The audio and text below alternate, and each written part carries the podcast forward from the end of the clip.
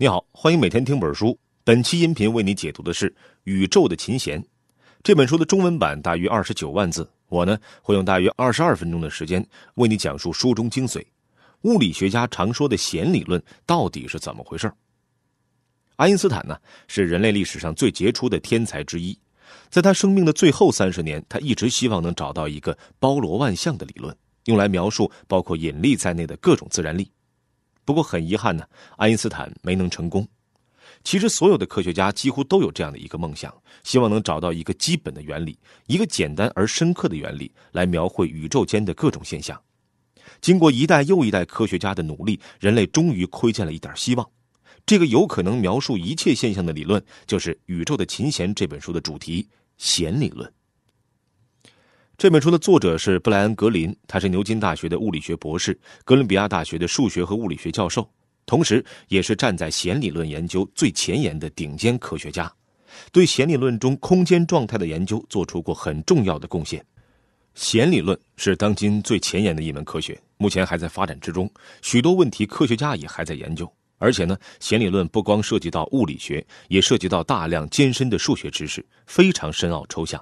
他所描绘的宇宙跟我们熟悉的宇宙有很大差别，远远超出了普通人的认知范围。所以，要对弦理论进行科普的话，可能只有布莱恩·格林这样的专业人士才能做到深入浅出、游刃有余。《宇宙的琴弦》这本书啊，基本没有方程。格林用尽可能简单的方法介绍了弦理论的来龙去脉和精髓。一般人读起来虽然还是有压力，但已经可以理解弦理论的基本知识，感受到其中的美了。《宇宙的琴弦》当年还进入了普利策奖非虚构类图书的决赛，拿过不少奖。还有电视台专门为这本书做了纪录片。对于普通读者来说呀，能从这本书中感受到人类最精华、智慧浓度最高的理论，的确是一种幸运。那么接下来呢，我通过三个问题来为你讲解这本书的精髓。明白了这三个问题，你也就了解了弦理论大概是怎么一回事第一个问题就是弦理论是在怎样的背景下诞生的？第二个问题，弦理论有哪些特别之处？最后一个问题，弦理论有可能会推翻我们的哪些认知？好，那我们先来看一看第一个问题：弦理论诞生的背景是什么？如果要选出一位全世界最出名的科学家，那答案肯定是爱因斯坦。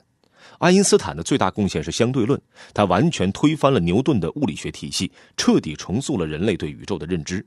相对论是一个天才的创想，也是现代物理学的两大支柱之一。现代物理学的另一大支柱叫量子力学，这套理论比相对论更抽象、更违反常识。量子力学的泰斗费曼曾经说过这么一句话，他说呀：“相对论虽然艰深，但你只要认真读过爱因斯坦的文章，那就能看懂。但如果是量子力学的话，不好意思，没人能看懂量子力学。”相对论和量子力学是现代物理学的基础理论，是整个物理学大厦的地基。大到宇宙的膨胀，小到组成物质的微观粒子，它们都能解释。这两套理论都经过无数次严格的检验，无论实验的精度有多高，相对论和量子力学都能得到证实，屹立不倒，可以说是人类历史上最成功的两大科学成就。但问题恰恰就出在这里。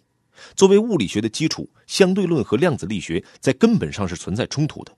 在某些条件下，这两套理论水火不容，所以不可能同时正确。为什么这么说呢？先来看一看相对论，这里主要讲广义相对论。物理学家惠勒曾经用一句非常简洁的话概括了广义相对论的核心内容：物质告诉空间如何弯曲，空间告诉物质如何运动。在我们传统的认知中，空间是看不见摸不着的。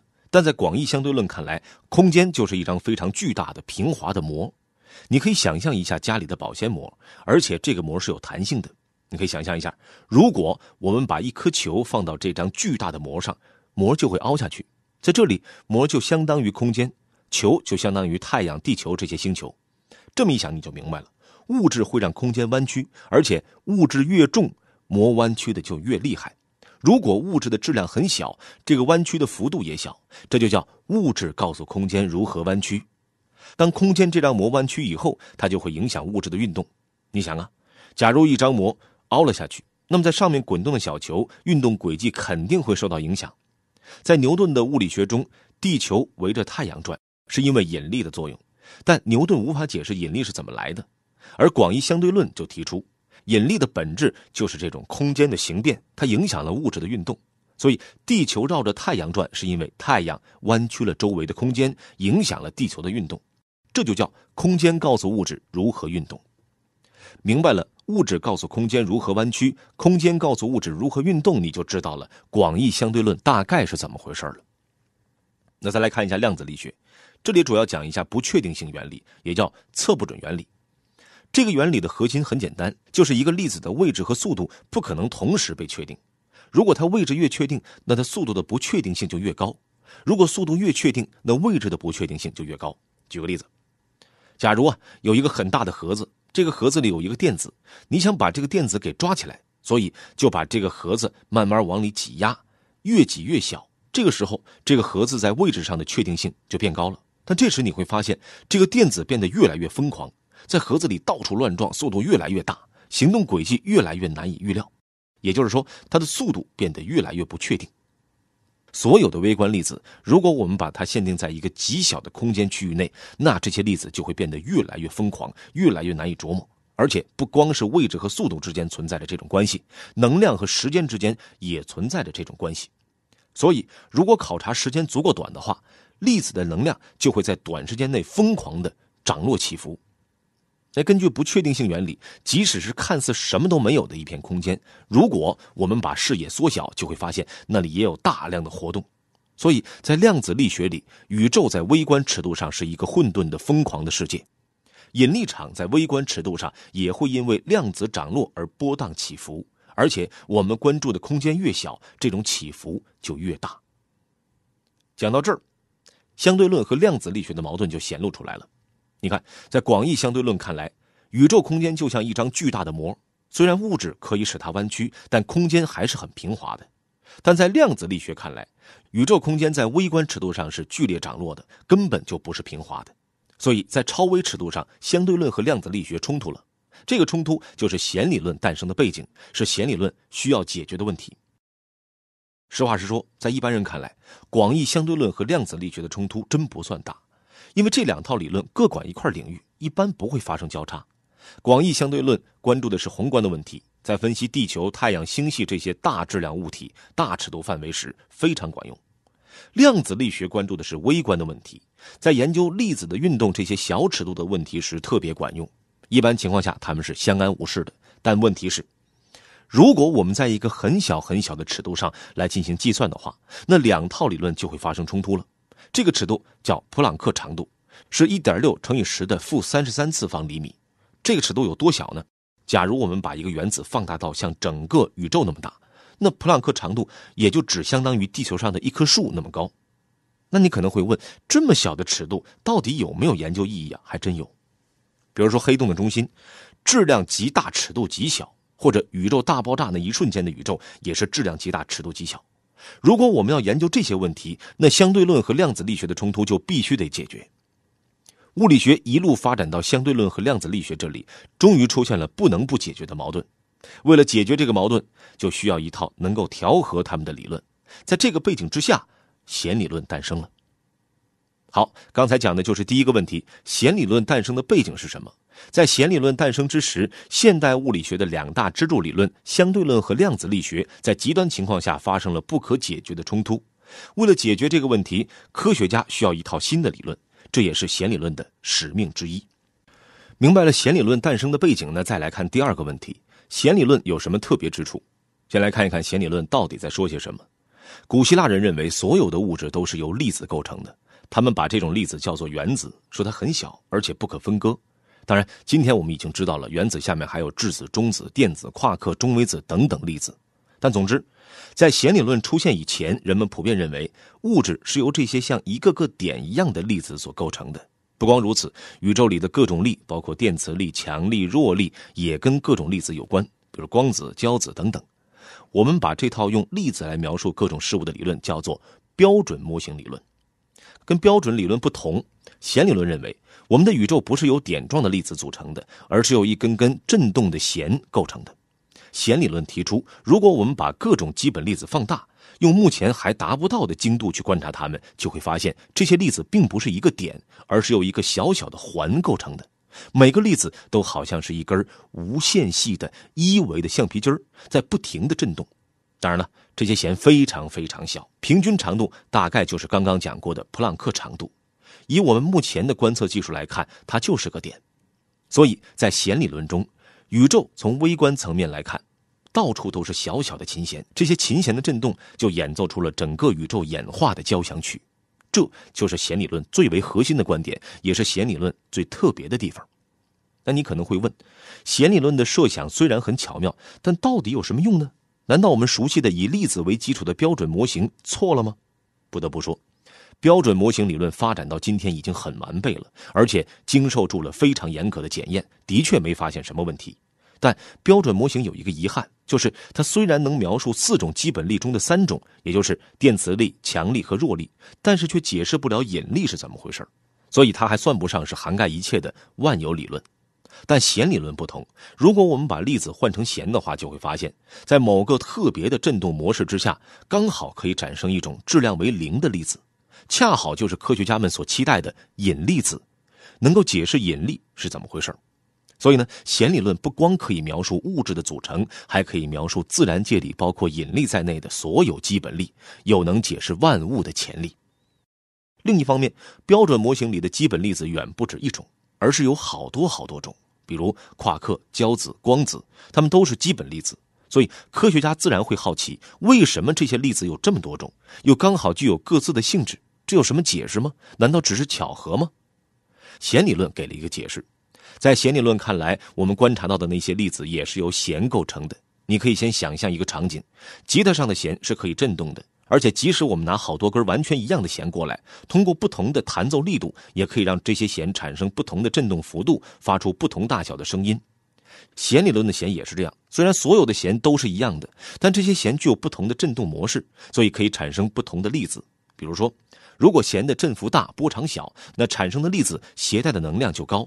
同样的，粒子的其他性质，比如质量、电荷等等，也跟弦的振动模式有关。这就解释了粒子种类和性质的问题。那讲到这里，你就可以感受到，弦理论比标准模型理论具有更高的统一性，更接近一个终极理论。它能解释粒子的性质，也能解释引力。虽然目前还不能确定弦理论就是对的，但它所提供的大一统的框架的确很吸引人。但弦理论更吸引人的地方是它可以缓和广义相对论和量子力学之间的对立。之前说过，在广义相对论中，空间和时间是光滑弯曲的；但在量子力学中，空间在微观上是剧烈涨落的。那弦理论是怎么解决这个矛盾的呢？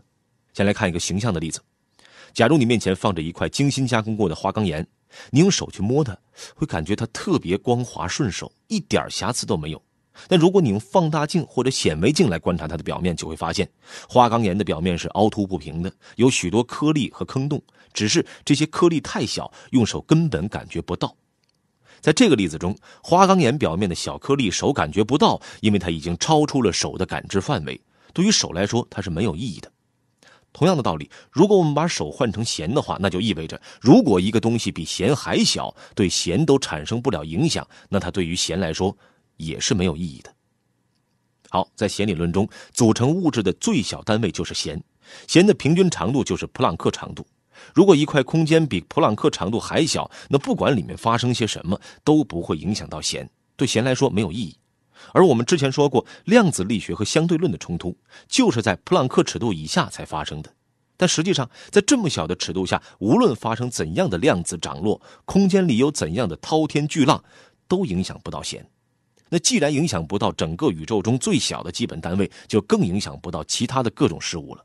所以，我们根本就不用管在普朗克尺度以下才会出现的量子力学和相对论的冲突，问题就这么解决了。你肯定在想，这是在耍花招啊！这不是解决问题，而是在逃避问题。还真不是，因为我们想象的普朗克长度以下的冲突，本来就是在标准模型理论的基础上才会产生的。别忘了，在标准模型理论中，构成各种物质的是粒子。但如果我们换一套理论，把粒子换成弦，那这个问题压根就不会产生。为什么这么说呢？在标准模型理论中，空间是可以无限分割的，要多小有多小，没有极限。但在弦理论的世界中，这种空间概念并不适用，空间只能小到弦的尺度，不能再小了。这就相当于整个游戏规则都变了，那原先的问题自然就不存在了。广义相对论和量子力学在新的规则下可以和谐共处。好，刚才讲的就是第二个问题：弦理论有什么特别之处？在弦理论看来，宇宙的基本组成不是点状的粒子，而是不停振动的弦。通过弦理论，我们可以解释粒子是如何产生的，能够把四大基本力囊括到一个框架里，还可以缓解量子力学和广义相对论之间的冲突。所以目前看来，弦理论可以提供一个大统一的框架，有可能成为解释万物的终极理论，这是它最特别的地方。那讲完了弦理论的诞生背景和特别之处，那再来看最后一个问题：弦理论可能会推翻我们的哪些认知？从之前的讲述中，你也能够感觉到，弦理论动摇了现代物理学的基础，让我们对空间的理解也发生了变化。弦理论所描绘的宇宙跟传统观念当中的宇宙也不一样。这里呢，用几个例子来带你感受一下。先来看一看宇宙的维度。在传统看来，我们的宇宙是三个空间维加上一个时间维。三个空间维就是上下左右前后，一个时间维就是时间。宇宙间在任何时间地点发生的事儿，都可以用这四个维度来确定。但是随着弦理论的发展，科学家们逐渐发现，宇宙好像不是只有四维，而是有十一维，应该是十个空间维度加上一个时间维度。只是有些维度全曲起来了，我们感受不到。举个例子说明一下：假如在花园里有一根长长的水管，这个水管无限薄、很细，上面有一只蚂蚁在爬。如果我们离得远一点，这水管在我们看来就好像是一维的，就是一根线。如果我们要描述蚂蚁的位置，那只需要一个维度就行了，就是它离水管的起点有多远。但如果我们凑近了看，就会发现，其实这个水管还是有粗细的。蚂蚁不光可以顺着水管的方向爬，它也可以在水管上转圈转圈的那个方向也是一维度。所以呢，如果要精确的描述蚂蚁的位置的话，我们就需要知道两个维度，一个是长长的那一维，一个是绕成圈的那一维。在弦理论看来，我们的宇宙也跟这根水管差不多。我们感受到的那三个空间维是展开的，就相当于水管上的长长的那个维度，剩下的维度就好像是水管上绕成圈的那一维，蜷起来了。而且蜷曲的特别小，可能只有普朗克长度那么点大，所以呢，我们注意不到。但这并不代表这些维度不存在。所以我们的宇宙是有一个时间维、三个展开的空间维，还有七个蜷曲起来的空间维，一共是十一维。那你可能会问：照这么说，我也可以说宇宙有一百维、一千维啊？反正我们也看不到，科学家凭什么说它们存在呢？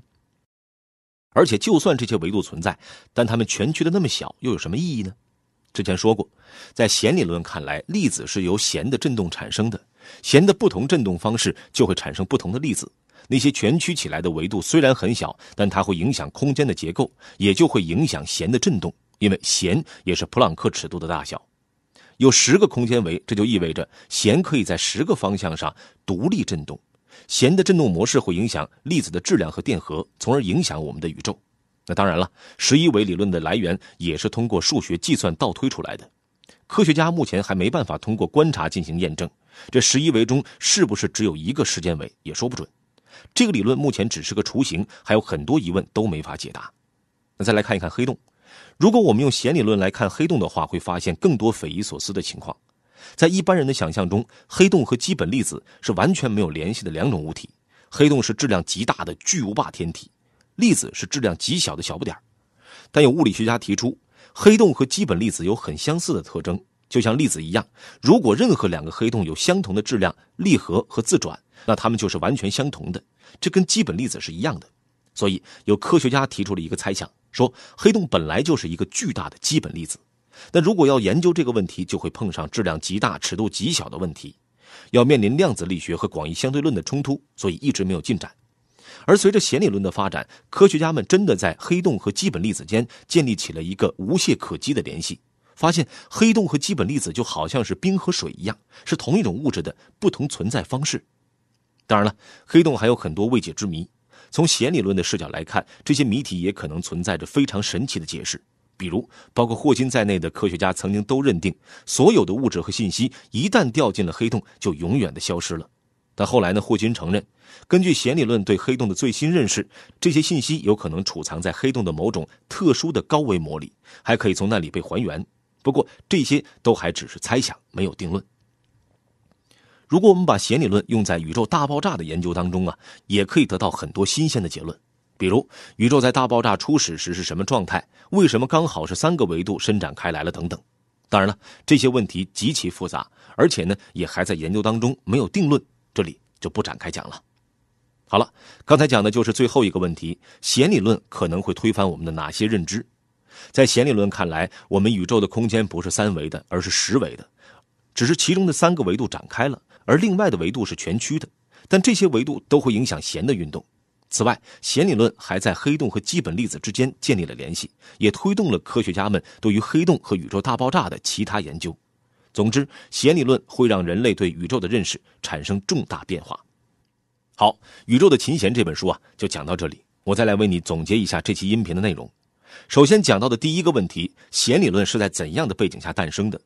在弦理论诞生之时啊，现代物理学的两大支柱——相对论和量子力学，在某些情况下发生了不可调和的冲突，所以科学家们必须找出解决办法。弦理论也必须要直面这一冲突。第二个问题是，弦理论有什么特别之处？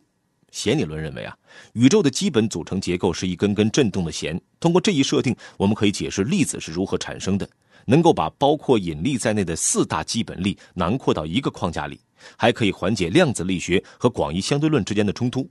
也就是说，弦理论有可能成为描述万物的万有理论，这是它最特别的地方。最后一个问题是，弦理论可能会推翻我们的哪些认知呢？在弦理论看来，我们宇宙的空间不是三维的，而是十维的，加上时间，一共有十一个维度。此外，弦理论还在黑洞和基本粒子之间建立了明确的联系，还推动了对于宇宙大爆炸等问题的研究，让人类对这些问题的认识发生了重大变化。那讲到这里呢，本期音频就快结束了。看完这本书，我有个感受啊，就是人类对于理论的追求，很多时候是源自于这样一种世界观。就是宇宙间的所有现象，在根本上都可以用一个和谐的、统一的、完美的理论来进行解释。这个想法可能永远无法得到证明，但它是深存于人类心底的一种美学追求，一个坚定的信念。好了，以上就是本期音频的全部内容。为你准备的笔记本文字就在音频下方的文稿里。恭喜你，又听完了一本书。